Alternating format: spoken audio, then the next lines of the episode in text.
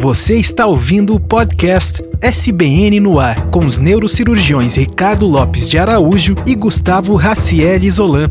Aqui você escuta uma conversa descontraída sobre aspectos técnicos, históricos e culturais da neurocirurgia brasileira. Bem-vindos ao podcast da SBN no ar. Temos o prazer de ter hoje conosco o professor Wayne. O professor Wayne é professor livre-docente da Faculdade de Medicina da USP, chefe do grupo de epilepsia do HC, da Faculdade de Medicina da USP, e também participa do grupo de neurocirurgia vascular do HC da FM USP. Inicialmente, professor Wayne, o senhor é extremamente bem conhecido e bem reconhecido no Brasil, principalmente por sua técnica cirúrgica em relação à epilepsia e suas descrições anatômicas perfeitas. O que a gente quer saber principalmente para os jovens neurocirurgiões, como se deu sua formação, como se deu a sua chegada do Brasil de Taiwan aos 10 anos e o que lhe motivou a fazer medicina, neurocirurgia e buscar o conhecimento pela anatomia. Boa noite a todos, boa noite Ricardo, boa noite Gustavo. É, muito obrigado pela oportunidade de estar aqui sendo entrevistado. Então, eu, eu imigrei para o Brasil com 10 anos de idade. Por que, por que Brasil? Porque cinco anos antes, meu pai trabalhava para o governo de Taiwan e ele era engenheiro agrônomo. Então tinha essa, essa, esse vínculo entre o governo de Taiwan e o governo do Brasil.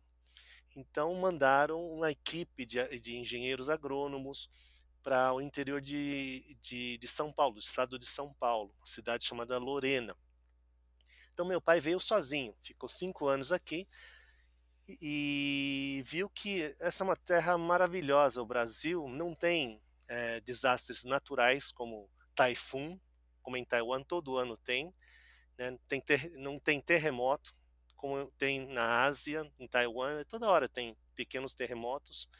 Aqui não tem ameaça de guerra como tem eh, tinha em Taiwan, tem ainda em Taiwan. Né? Sempre a China continental ameaça invadir a ilha de Taiwan. Então meu pai viu que essa é uma terra maravilhosa, essas pessoas são super amigas, né? Ele amou o Brasil nesses cinco anos, né? Agora, sob a visão de um menino de 10 anos, 9 anos, 10 anos, o que, que era o Brasil? Todos os anos meu pai voltava, no final do ano voltava para Taiwan. E a gente morava em, em, em vilas né, de trabalhadores de uma fábrica. É, e, e, eu me lembro quando era pequeno, né, é, sempre uma vez por ano, meu pai é, reunia o pessoal da vila, minha mãe punha um lençol branco lá no, na varal, no quintal, e juntava um monte de gente para ver o que, que era Brasil. Então eu lembro, as minhas lembranças mais marcantes, marcantes do Brasil, quando eu era pequeno, era futebol. Meu pai trazia slides, carrossel de futebol, eu via o Pelé, foto do, do Pelé, eu vinha, logicamente, carnaval, né, e as, os carros alegóricos, as mulatas, né, então eu tinha uma certa fantasia em relação ao Brasil. Com 10 anos, terminou esse vínculo do meu pai, né, do governo de Taiwan com a China, então meu pai decidiu ficar e trouxe a gente, minha mãe veio, né, na época com 40 anos, veio com meu irmão, na época com 13, e eu com 10. Nós viemos ao Brasil como é que eu cresci no bairro da Bela Vista, chama-se Bexiga, aqui em São Paulo. Então, bairro de italianos. Então, não é à toa que eu torço para o Palmeiras. Né? Então, assim, como é que um, um chinês, um taiwanês torce para o Palmeiras? Essa é a minha origem. Eu sempre, eu morei no começo no bairro italiano de Bela Vista. Né? Então, qual que é o meu sonho? Meu sonho era ser jogador de futebol como qualquer moleque naquela idade, naquela época, da minha rua, todos queriam ser jogador de futebol. Inclusive eu tentei fazer peneira junto com meus amigos da, da, da rua, ninguém foi aprovado, infelizmente. Então vamos lá continuar estudando, né? Fazer o quê? Aos 14 anos, minha mãe virou e perguntou para mim assim: "Ô, oh, meu filho, você quer ser médico ou quer ser engenheiro?" Aí eu falei: "Puxa vida, eu detesto matemática engenharia deve usar muita matemática, então acho que vou ficar com medicina. Então foi assim o meu início. Então fui para o colégio, é, no colégio em São Paulo aqui, Colégio Bandeirantes, já você entra no colégio já tem as divisões, né? Exatas, biológicas, humanas. Aí eu fiz uma provinha de admissão e entrei na biológicas. Estudei pra caramba, passei na, na FUVEST, no vestibular da USP. Aí eu entrei na faculdade e nunca mais saí, né? Eu tô, uh, entrei na faculdade de medicina da USP em 1982. Me formei lá, eu fiz residência lá e continuei trabalhando lá agora como médico assistente. Então essa foi mais ou menos minha trajetória. Tá? Como é que para os jovens, né? Uh, como é que era o meu, ainda é meu pensamento em, em, relação à nossa profissão médica, no caso nosso, é, neurocirurgia. Eu sempre tento me inspirar, ou então na neurocirurgia, quem veio e mudou minha visão sobre a neurocirurgia foi o Dr. Evandro de Oliveira. Eu sei que nós vamos falar sobre ele mais tarde, mas ele foi o cirurgião escolhido por mim quando eu o conheci em 1990, quando ele veio trabalhar no HC aqui em São Paulo, e eu era R3. Eu vi que esse era o homem, o modelo que eu tinha que seguir na neurocirurgia. Então, o que, que esse homem fez? Ele estudou anatomia. Então, eu fui seguir o mesmo caminho dele. Eu vi como é que ele segurava nos instrumentos, como é que ele operava, como é que ele sentava. Né? Então, eu tentei seguir os passos do Dr. Evandro de Oliveira. Então, basicamente, foi isso que norteou a, a minha carreira. Eu queria ser, eu queria seguir os passos, os, os, os passos do Dr. Evandro de Oliveira. Então, basicamente, assim, essa foi a minha carreira, né? Está sendo minha carreira. Falando do Dr. Evandro de Oliveira um pouco, uh, o Dr. Evandro é uma escola neurocirúrgica. Pode-se dizer que o Dr. Evandro ratificou o, o Brasil, a neurocirurgia brasileira no mapa internacional e eu tive a sorte de poder ficar um ano lá no laboratório e eu me lembro na época o Dr. Wayne já dava aulas uh, sensacionais e se recomenda a todos, né, uh, Dr. Wayne, aquele artigo icônico que você escreveu sobre o lobo temporal, parte 1 e 2, é, sobre a fissura de Silvius, né? E, e, mas falando de anatomia e não só de anatomia, mas você teve um bastante tempo no, no laboratório do professor Rotten, foi professor assistente da Universidade da Flórida. Falando em, em anatomia, o Dr. Evandro ele deixou um grande legado dessa escola de anatomia microcirúrgica, que vem lá do professor Yazar Gil. Quais são os outros legados que você acha que o professor Evandro deixa para não só para a sua geração, para a minha, para do Ricardo, para todos que nos escutam aqui, para a neurocirurgia do mundo em geral, assim, o que, que qual o legado maior além da anatomia que, que você diria que o que o Dr. Evandro deixa para a neurocirurgia? Excelente pergunta, é, Gustavo. Eu também penso, né? O que mais que eu aprendi com ele? Um, com o Dr. Houghton, a gente, assim, é o pai da micro neuroanatomia e o, com o professor Yassar Gil, né, a microneurocirurgia. E o Dr. Evandro, a meu ver, foi a, a pessoa do mundo que melhor misturou, fundiu essas duas essas, essas duas escolas, do Dr. Houghton, de anatomia, e sua aplicação em, em microneurocirurgia do professor Yassar Gil. Anatomia, se eu puder dar um conselho para uh, quem gosta de microneurocirurgia, anatomia é fundamental. Então, para as, as, as, futuras gerações, eu aproveitei demais, sim, me beneficiei demais. Depois que você aprender anatomia, a sua cirurgia é outra, é muito mais fácil, é muito, tem muito mais segurança. É só fazer cirurgias? Não.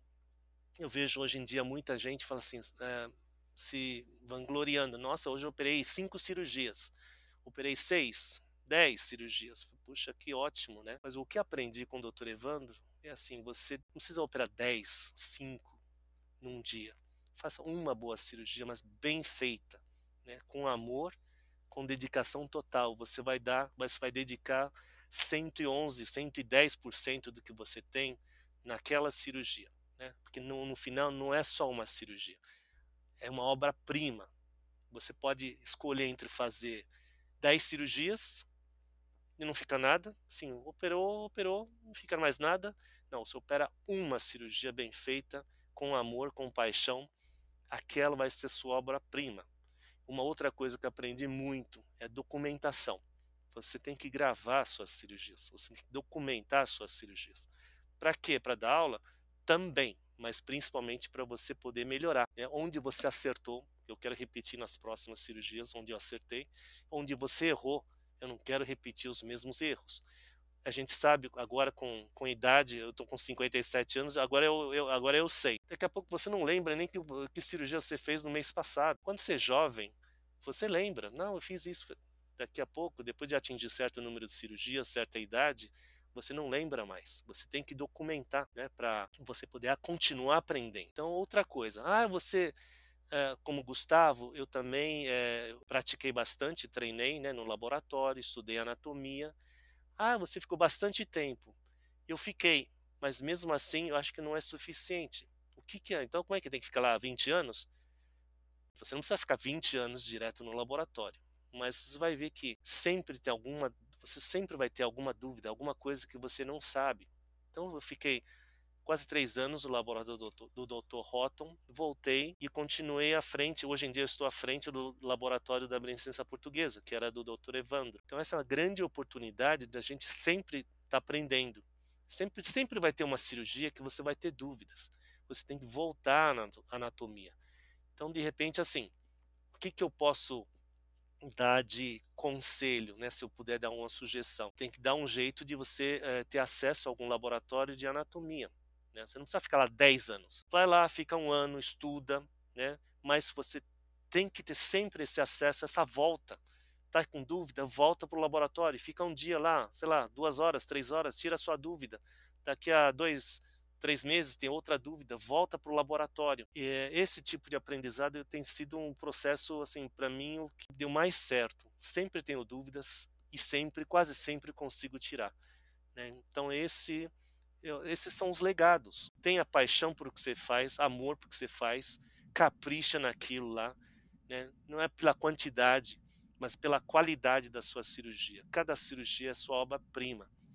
É isso que eu aprendi com o Dr. Evandro. E cada movimento é estudado. Você não corta a tesoura assim, corta assado. Por quê? Porque a mão está apoiada assim, assado, você vai tremer menos.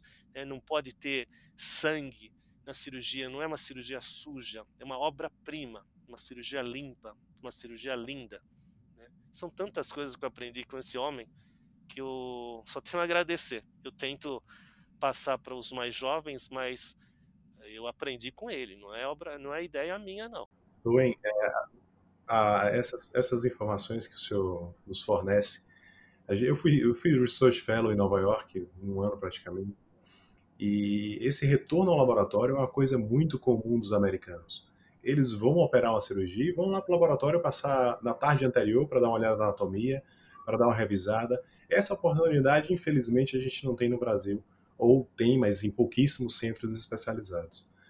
É, eu queria saber do senhor quais são as principais, pelo esforço que o senhor tem no Laboratório da Beneficência Portuguesa, a gente percebe que o esforço é tremendo, mas quais são as principais limitações que fazem nosso território ter pouquíssimos laboratórios de microcirurgia? Seria a falta de cadáver preparado, a falta de recurso? O que, seria? A falta de interesse, talvez, do residente de ir atrás do cadáver? Não sei, o que, que o senhor acha que a gente poderia melhorar para que os residentes brasileiros tivessem essa oportunidade que o senhor teve de ter a oportunidade de dissecar, dissecar, dissecar e debruçar por cima do cadáver para tirar suas dúvidas antes mesmo do que é feito no Brasil. Que os brasileiros, a maioria deles, vão para o paciente antes do cadáver. Isso é o que eu não, não consigo conceber. O que, o senhor acha disso? Pois é, esse é um problema comum que nós temos aqui no Brasil. Né? Então, primeiro, vamos lá, o espaço físico.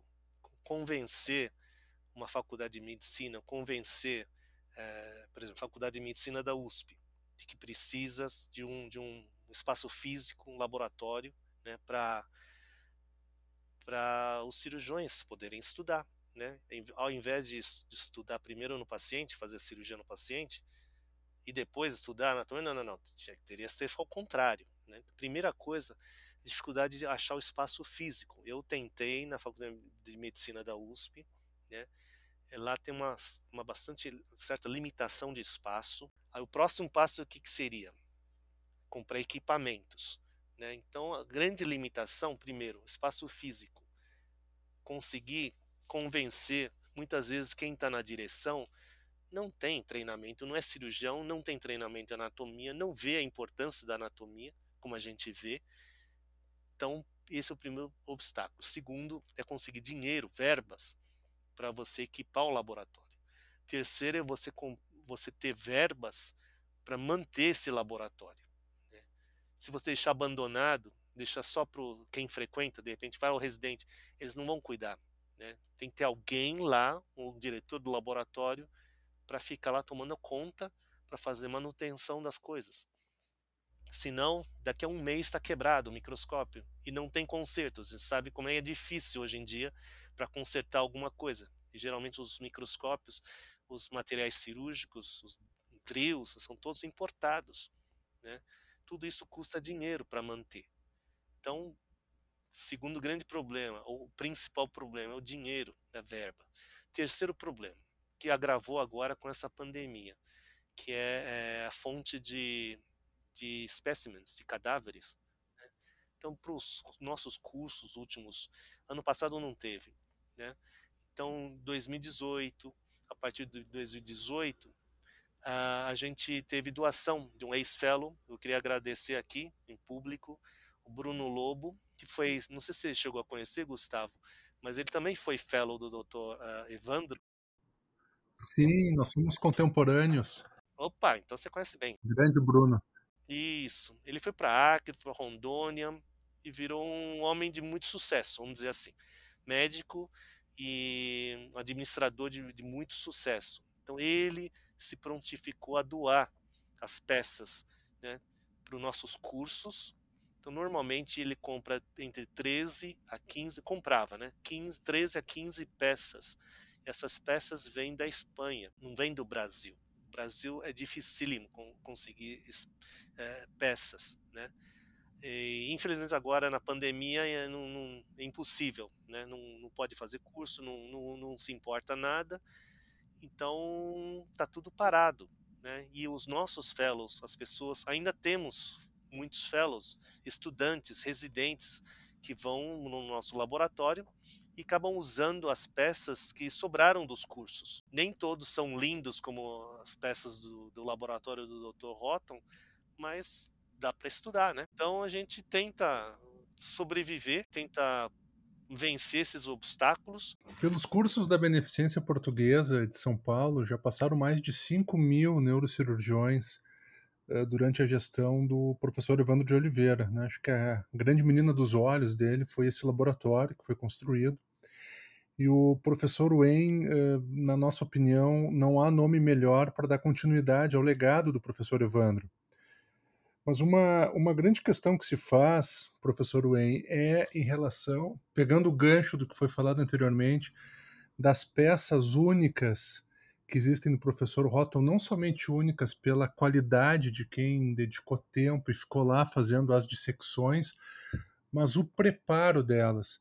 Será que nós vamos ter no mundo, em novas oportunidades, peças como aquelas? Porque nós vemos hoje os cursos dos laboratórios, existem os, os preparos das peças, são peças muito boas, mas elas não se comparam a, a, a as peças que nós observamos nas dissecções do professor Rotten.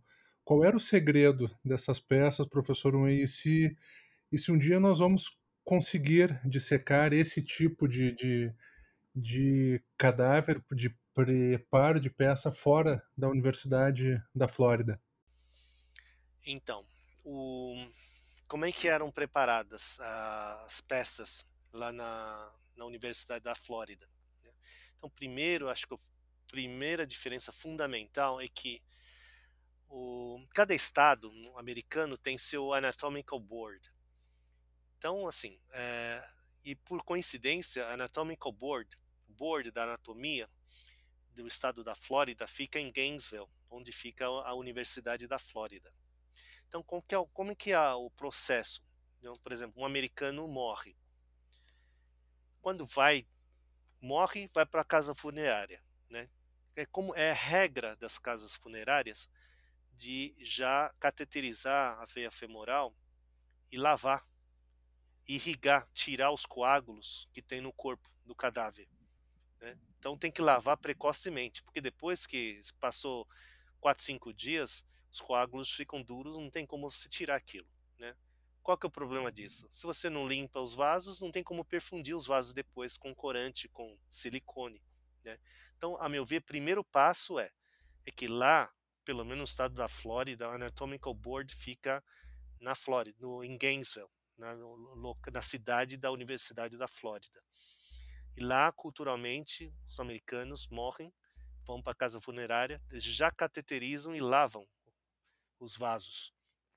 Então ficam mais ou menos limpos, nem sempre ficam limpos, mas esse é o primeiro procedimento. Depois, claro, a família quer fazer funeral, quer fazer, não quer doar, tudo bem. Mas o primeiro passo sempre é esse. Ah, eu quero doar para a universidade. Aí vai para a Anatomical Board, que ficam, uma vez eu tive, ficam na Universidade da Flórida. Uma vez eu tive, uh, eu fui lá de secar, o professor Houghton falou assim, vamos escolher uma peça para você. Aí eu não sabia do que se tratava, fui com ele, né? Ele foi lá, entrou, Bom, tinha mais de 230 peças, cadáveres, no, no aí a gente pôde escolher, né? Não sei se, né? Então é, são peças doadas pela família. Você disseca, eu vou entrar em detalhes daqui a pouco. Você disseca, mas depois de terminada a dissecção, depois lá dois, três anos, você tem que devolver, mesmo que seja o pozinho, pedaço de osso que você dissecou, né, você tem que devolver para a família. Tá? Então você não pode jogar fora assim, não, tem que secar, né? E claro, secar e agradecer, né, a pessoa que que cedeu o corpo para você. Agora, preparo das peças. Né? Todo mundo pensa que, nossa, as peças da Universidade da Flórida, do Dr. Houghton, são lindas. Claro, você fotografa, publica aquelas fotos mais lindas, aquelas peças mais lindas. Mas eu posso te garantir, de cada cinco, por exemplo, cabeças que você injeta, quatro saem ruins.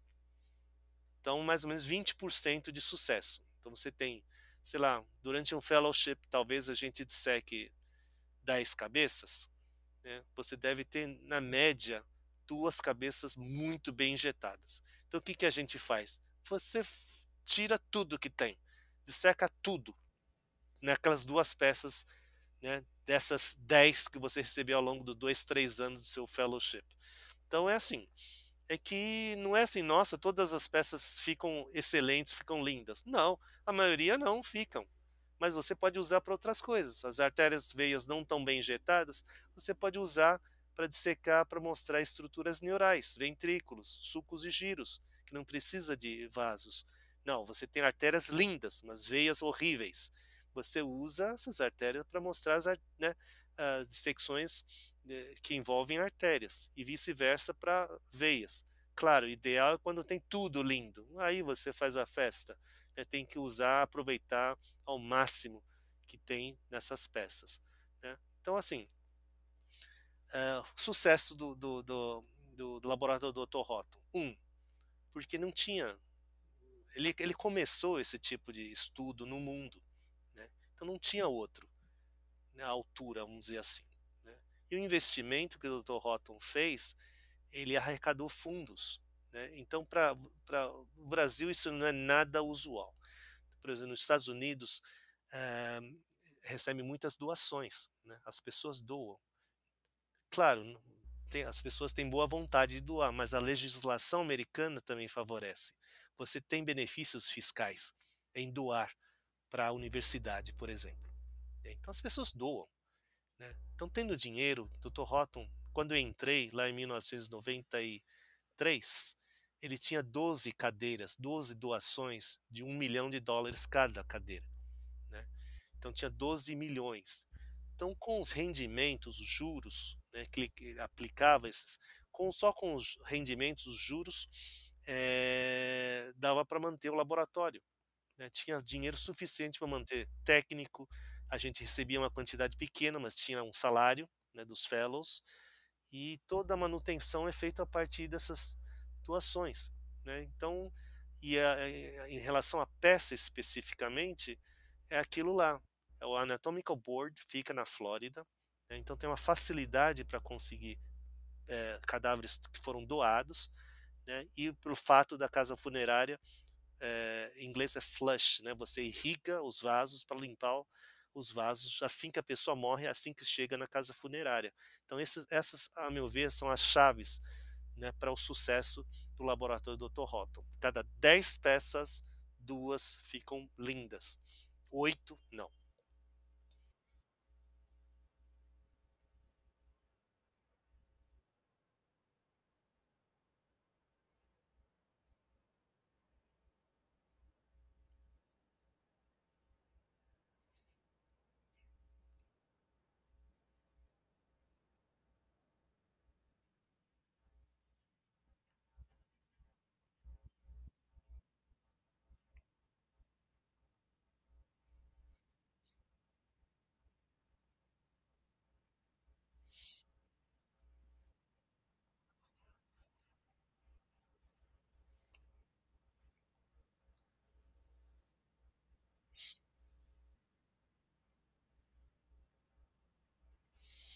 Um... Excelente, professor. E agora trazendo um pouco mais para a realidade da sua principal área de atuação, que é a cirurgia de epilepsia, principalmente no grupo do Hospital das Clínicas da Faculdade de Medicina da USP. Tenho visto vários, dezenas, centenas de fellows que já passaram pelo senhor lá no Instituto na, das Clínicas. É, o que, que o senhor acha que a gente consegue trazer a cirurgia de epilepsia na qualidade que é feita na Faculdade de Medicina da USP e tentar replicar isso Brasil afora, porque a gente observa que temos grandes cirurgiões de epilepsia, mas não temos grandes centros de epilepsia. O que senhor acha que poderia ser feito em, em vários estados para que conseguisse montar uma ideia, um protótipo de um centro de epilepsia? Excelente pergunta, agradeço a pergunta. Então, assim, epilepsia, fundamentalmente, essencialmente, é uma, uma especialidade multidisciplinar. Então não é assim, você faz angiografia, tem um aneurisma, eu opero, acabou. Não, não, não, não. Envolve muitas subespecialidades, ou especialidades, eu diria. Né? Então envolve não só neurocirurgião, envolve neurologista clínico. Né? Então, por exemplo, no Hospital das Clínicas, toda terça, às terças-feiras nós temos uma reunião multidisciplinar, que são apresentados um ou dois casos. Então, tem que ter neuroclínico, que é especializado em epilepsia. Dois, você tem que ter um, um suporte da, da neuroradiologia, dos neuroradiologistas especializados com o olho para olhar pequenas alterações corticais, né? por exemplo, para descobrir é, displasias corticais. É, você tem que ter neuropsicóloga trabalhando para você, para avaliar esses pacientes, né? não só pré-operatório, como pós-operatório, ou uma avaliação neuropsicológica geral, você tem que ter medicina nuclear, dispor de, de, um, de um centro que produza né, material radioativo. A gente sabe que material radioativo dura uma meia-vida, dependendo do material, dura seis horas. Então não dá para você ter um centro de medicina nuclear em São Paulo, você fazer isso em Rondônia. De repente não tem, meia vida é seis horas, é o tempo de chegar lá, acabou, tem que trocar, né? Então onde que eu quero chegar? Vocês viram que para montar um centro, não é só vamos montar um centro, você precisa de gente, neuroclínico, neuropsicólogo, neuroradiologista, medicina nuclear. Para ter medicina nuclear, você tem que estar tá perto de um centro que produza material radioativo. Né? Neuroradiologia, não é só neuroradiologista, você precisa de ressonância.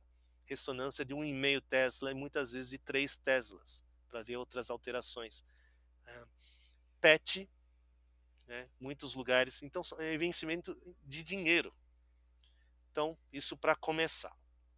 Outra coisa muito importante num centro de epilepsia é o, é o setor de monitorização por vídeo EEG, em que a pessoa é, fica internada, você tem a pessoa é filmada 24 horas por dia né, e tem os eletrodos ligados na cabeça dessa pessoa uma grande maioria com certeza já sabe do que estou falando. Mas isso demanda o quê? Mas isso é barato, né? Um material para eletro, fio, um aparelho de eletro, fio e uma, uma câmera de vídeo. Acabou por aí? Não. O que, que é caro? O que é caro é enfermagem, é o trabalho da enfermagem. Então, imagina no Brasil, né? Em que eu, geralmente, estou falando, inclusive, não só SUS, como serviços privados, né? Então, de repente, assim, num hospital privado, por exemplo, Porto Alegre, vai ter uma enfermeira e alguns técnicos de enfermagem ou auxiliares de enfermagem para o andar inteiro. Uma enfermeira e um, algumas pessoas para o andar inteiro. Sei lá, um andar inteiro deve ter 15, 20 pessoas, vamos dizer assim. Dar um exemplo. Na unidade de EG, é uma, um paciente ou dois pacientes para uma enfermeira e um ou dois auxiliares. Só que assim, é dia e noite, sábado, domingo. Então você sabe que à noite tem adicional, né? Sábado, domingo tem que ter adicional. Então o que, que acontece? Por que, que não tem vídeo EG em todos os hospitais privados né, do Brasil? Porque o custo é caro da enfermagem. Né? O paciente é muito caro estando lá. Então, e outra coisa, uh, hoje em dia, uh, pelo meu sistema SUS, não se paga acima do. Não tem uma tabela diferenciada como alguns anos atrás tinha. Então, tanto que quando o SUS considerou cirurgia de epilepsia como um. passou a pagar mais, né? Então começaram a nascer centros de epilepsia em várias regiões do Brasil. Mas quando acabou esse, esse extrateto, vamos dizer assim, é, voltou ao normal, começou a pagar pouco, os, os, os, centros foram se fechando, porque a conta não fecha. Né. Então, esse, é, então é, esses são problemas estruturais que nós temos para se montar um centro de epilepsia. Né. Então, material humano, né, que envolve várias especialidades, dinheiro, que precisa de aparelhagem, ressonância, proximidade a um centro que produz um material radioativo, por exemplo, para SPECT, a medicina nuclear, e enfermagem no vídeo EG, na unidade vídeo EG, que, que torna isso bastante difícil né, para montar em vários centros, em várias regiões do Brasil. Como o professor vê hoje a cirurgia de epilepsia no país, eh, e, mas como vê principalmente assim a questão de viabilidade técnica dessa cirurgia ser executada, uma vez que nós sabemos que existem milhares de pacientes com epilepsia refratária e potencialmente candidatos à cirurgia de epilepsia, mas que antes disso devem passar então por toda essa investigação, né? Qual seria não só a questão da investigação mínima, mas também a questão das das técnicas, digamos assim, para poder curar esses pacientes, ou pelo menos melhorar bastante a qualidade de vida deles. Uhum. É, excelente pergunta, eu agradeço. Uh, a gente sabe que no Brasil existe entre 1 a 3% da população do Brasil são uh, portadores de epilepsia. Né? 1 a 3%. É muita gente. Né?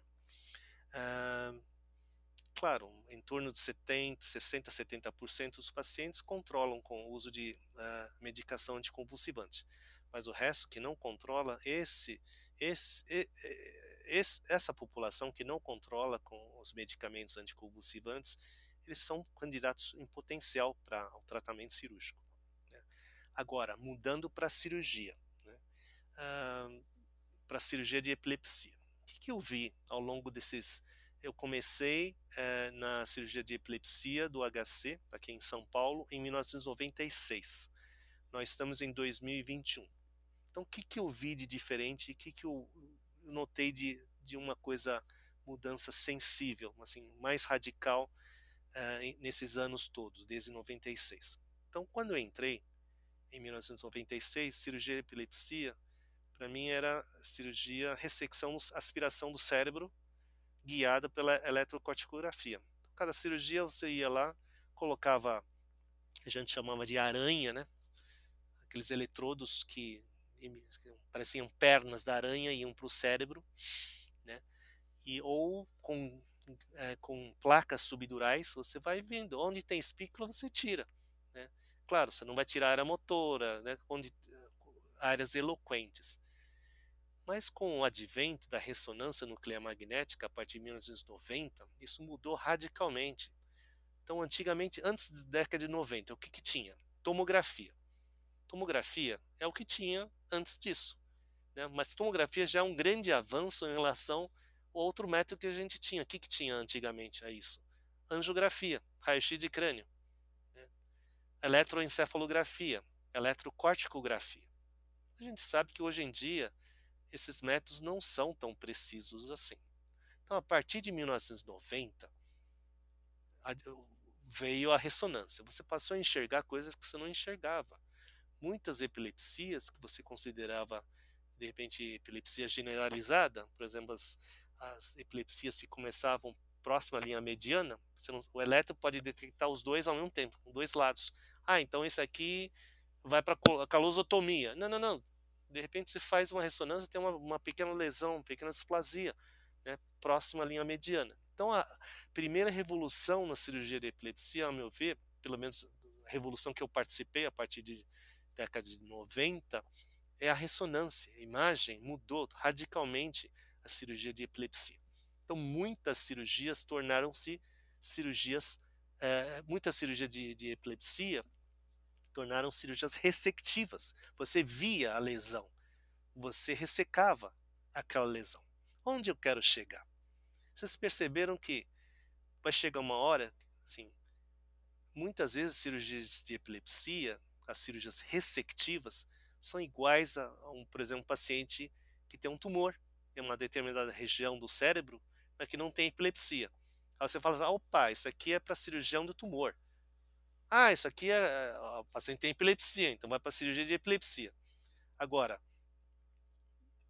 se você não tiver um bom treinamento microcirúrgico, por exemplo, o, o, Gustavo agora especializou também, agora não, há algum tempo já, é especialista também na cirurgia da ínsula. Cirurgia da ínsula não é chegar aspirando o cérebro. Né? Claro que existem escolas, hoje em dia são transcorticais, vai estimulando, vai aspirando o opérculo frontal, opérculo pares operculares, orbitalis, pré-central, se não tiver nenhuma resposta, vai tirando para chegar na ínsula. A gente sabe que existe outro modo né, que você abrir a fissura silviana? Ah, mas eu não sou cirurgião vascular, não faço isso. Isso eu sou radicalmente contra. Você não precisa ser cirurgião vascular para saber operar a ínsula. Você tem que ser qualquer cirurgião de tumor vascular ou de epilepsia tem que saber operar, abrir a fissura silviana, operar a ínsula ou outras regiões do cérebro. Né? Então, qual que eu vejo, que eu aprendi ao longo desses anos, 20 e poucos anos, que a cirurgia de epilepsia, a cirurgia ressectiva, é fundamentalmente uma microcirurgia. Para você ser um bom microcirurgião, um bom cirurgião de epilepsia, você tem que se preparar. A mesma coisa, anatomia, técnica microcirúrgica, isso não difere. Ah, mas é uma cirurgia funcional. A maioria das cirurgias de epilepsia, a parte funcional é antes da cirurgia. Na cirurgia, grande parte das cirurgias de epilepsia é microcirurgia. Então, se eu, mais uma vez, eu estou sendo bastante repetitivo, mas para as gerações futuras, neurocirurgiões jovens que estão começando, se eu posso deixar um conselho, uma sugestão, estudem a anatomia. Isso vai servir para tudo. Se você quer cirurgião de base de crânio, ser cirurgião vascular, ser cirurgião de epilepsia, cirurgião de tumor, tudo você vai precisar de anatomia. Professor Wayne, o... é interessante isso, principalmente a gente tem um viés aqui eu, o doutor Gustavo e o senhor somos extremamente entusiastas pela anatomia e pela neurocirurgia puramente anatômica. Eu acho que a gente vai empolgar muita gente que está escutando esse podcast. E a palavra que eu quero deixar, na verdade, professor Wayne, eu acho que o senhor vai concordar com isso, é que não tem um momento certo para debruçar sobre anatomia. Mesmo aqueles que já, já estão no campo da neurocirurgia, que já estão há 10, 15 anos operando, eles podem parar passar um tempo em laboratório e retornar. Com certeza o retorno vai ser bem mais uh, saudável para o neurocirurgião. É, eu queria saber do que o senhor acha dessa opinião. É que a gente não vê os neurocirurgiões que já têm uma boa formação retornarem ao laboratório. E eu acho isso interessantíssimo. Retornar ao estudo, retornar ao doutorado, retornar à pesquisa. Eu acho que estão fazendo perguntas extremamente importantes. Né? Eu agradeço demais a oportunidade de poder falar para os, principalmente para os jovens neurocirurgiões. Então, se eu falar uma coisa aqui, assim, eu, eu agradeço todos os dias de joelhos pela oportunidade que eu tive na vida de estudar anatomia. Tá? Não sabe onde está, o que, que pode fazer. Quanto a voltar ao laboratório, não tem coisa mais importante que isso. Eu, assim, nossa, o professor Wayne, primeiro assim, eu me considero um aluno, sempre aluno. Né? O que eu sei em relação ao que eu não sei, eu não sei nada em relação àquilo que eu não sei. Então, sim, eu eu tenho é, a, oportunidade de, eu sei que depois com o tempo, né, com as, a, a, conforme você vai tornando-se mais experiente, você vai ter mais pacientes, mais cirurgias, mais trabalho, menos tempo para outras coisas que você precisa fazer. Esse é o curso natural da nossa profissão. Mas voltar, você está em dúvida, não deixa a dúvida passar, né? tenta tirar. Né? Então, o que, que eu preparei? Hoje em dia, nos Estados Unidos, tem, eh, tem modelos de cérebros, né? modelos de crânios, modelos de coluna. Todo mundo tem que ter. Você está em dúvida, não tem laboratório por perto, não tem chances pelo menos ter alguma coisa em casa para você poder estudar. E, esse processo de ida e volta, você aprende, tem dúvidas, vai para o laboratório, tira as dúvidas e volta. Né? Isso é a melhor coisa que pode acontecer. Eu terminei meu fellowship em 1996 em Gainesville. Tá, até, até o falecimento do Dr. Houghton em 2016, em 20 anos, eu devo ter voltado mais de 20 vezes só para tirar dúvidas. Uma coisa muito boa de você se tornar mais velho e experiente, vamos dizer assim, é que antigamente você precisava de uma semana para estudar sobre uma coisa. Com uma certa experiência, você precisa de, de repente, cinco horas, seis horas, uma noite no laboratório. Então eu ia lá, né, para não atrapalhar os fellows que estavam lá, eu não ia de dia. Eu tinha autorização, me davam a chave do laboratório e ia à noite, a partir das sete, oito da noite. Aí todo mundo já foi embora eu posso ocupar a estação deles e comecei a estudar. O Dr. Houghton me dava algumas peças antigas, né, não ia me dar peças novas, antigas, eu secava, fotografava e em dois, três dias ou máximo uma semana resolvia minhas dúvidas e voltava ao Brasil. Claro, hoje em dia está cada vez mais difícil isso, mas esse é um processo muito importante. Ninguém sabe tudo na vida. A gente sempre está aprendendo. Aliás, esse é o processo que move. Esse é o drive que faz a gente sempre tentar melhorar, sempre querer saber. Então, essa, esse é um processo muito importante. A gente nunca sabe de tudo, sempre está aprendendo. E isso que é o grande, a grande motivação para a gente sempre melhorar. Uh, melhorar nossas cirurgias, melhorar os cuidados ao paciente, sempre melhorando. Professor Wayne, muito obrigado por esse bate-papo. Então, encerramos mais um uh, podcast SBN no ar. Agradecemos a atenção de todos e tenham um bom dia. Muito obrigado. Você escutou o podcast SBN no ar, o podcast da Sociedade Brasileira de Neurocirurgia.